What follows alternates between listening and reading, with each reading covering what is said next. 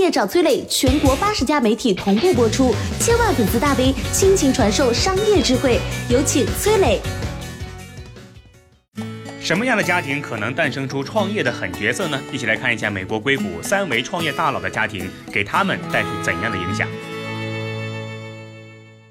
什么样的家庭可能诞生创业的狠角色呢？今天我们就通过特斯拉的埃隆·马斯克、苹果乔布斯、亚马逊贝佐斯这三位硅谷创业大佬的人生来探讨一下。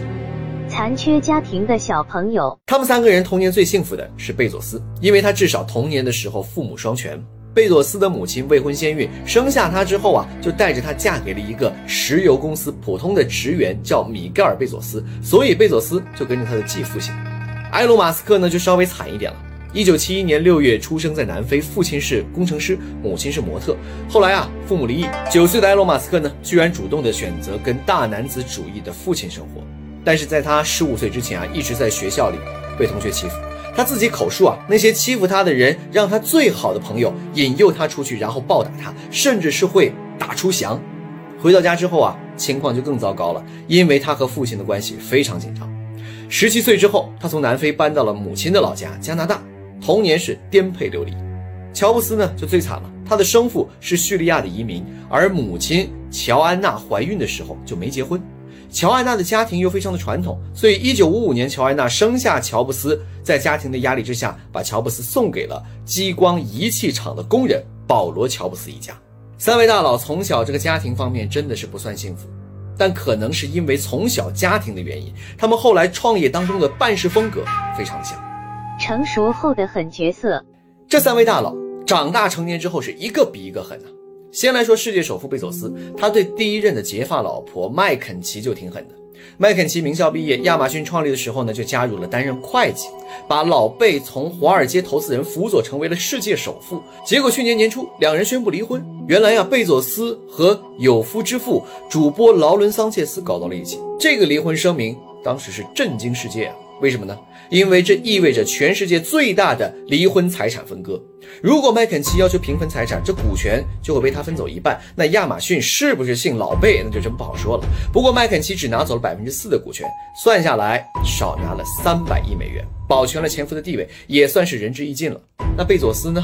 刚离完婚，不仅和女朋友打得火热，今天最新的消息，他刚刚用创纪录的一点六五亿美元的天价，给自己和新欢买下了洛杉矶比弗利山庄的豪宅。不过啊，比起埃隆·马斯克，老贝还是比较大方的。马斯克对前妻们的抠门，那是到了令人发指的程度。他总共娶过两个太太，离过三次婚，生过六个娃。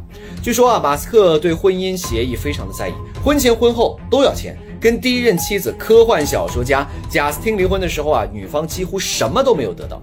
那和第二任妻子莱利第一次离婚的时候呢，也只给了对方四百二十万美元和一辆特斯拉的汽车。第二次离婚也不过是一千六百万美元，相比较马斯克的百亿身家来说，九牛一毛。不过好在马斯克对六个孩子还是真不错的，哪怕每个礼拜工作一百个小时，他也坚持周末回到家里陪孩子玩耍、出去旅行。这可比另外一位大佬乔布斯乔老爷要强上万倍了。年轻时候的乔老爷简直就是个做父亲的史诗级反面教材。乔老爷的大女儿丽莎·乔布斯是他大学时女友生的孩子。丽莎出生的时候啊，乔布斯才二十三岁，自己还是个孩子呢。用他自己的话来说啊，哎呀，我还没有做好当父亲的准备。为了逃避责任啊，乔布斯甚至说过很多伤害女友的话，比如说最有名的那一句啊，全美国百分之二十八的男人都有可能是孩子的父亲。那个时候的乔老爷真是渣男中的战斗渣呀！这还只是开始哦，后来的亲子鉴定证明丽莎是他的亲生女儿，乔老爷连每个月五百美元的赡养费都不愿意出。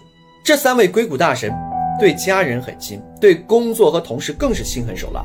首先，乔布斯对同事要求极高，最爱在电梯里对员工们做灵魂拷问：“你是谁？在哪个部门？对公司有什么计划？答不上来，你明天不用来上班了。”用苹果联合创始人罗恩的话来说啊，乔布斯有时候就是恶魔附体呀。那贝佐斯老贝不太一样，他是一个情绪极不稳定的人。有亚马逊的员工就说了，老贝特别爱挖苦人，他最爱的灵魂拷问是什么呢？你为什么要浪费我的生命？埃隆·马斯克在特斯拉也是出了名的暴君啊，开除员工绝不手软。总结一下他们的共性：从小家庭不幸福，移民后裔，对家人强势，对员工苛刻，甚至把公司的联合创始人都逼走。这每一项都不是啥好事儿，但是他们都成了最顶尖的创业大神。为什么呢？因为他们极度专注，他们专注在自己的目标和事业上。对他们来说，最重要的大事儿不是自己个人的名利，而是自己的事业是否能够发展、能够壮大。任何阻挡他们达成目标的人和事儿，都是他们集中精力去打败的对手。任何不能帮助他们达成目标的人，都会被他们无情的抛弃。总之啊，他们心里只有一个想法，就是希望能够获得成功。为什么这几个童年不幸福的孩子，成年之后能够获得这么大的成就呢？也许是因为从小内心当中憋着的那股劲儿，希望能够证明自己的强大。要想获得巨大的成功，就可能需要付出常人难以接受的代价。你愿意用人生的不幸和残缺去交换巨大的成功吗？你好，我是松南，是崔磊的合伙人。包括抖音、快手、百度、阿里、腾讯等等这些互联网公司，都曾经邀请过我们去分享创业方面的课程。我们把主讲的内容整理成了一套音频的课程，里面包含了如何创业、如何做副业、优质项目的剖析等等，相信对你会有所帮助。下拉手机屏幕，在节目简介里添加我的个人微信，这套课程今天免费送给你，快去领取吧！创业找崔磊，全国八十家媒体同步播出，千万粉丝大 V 倾情传授商业智慧，有请崔磊。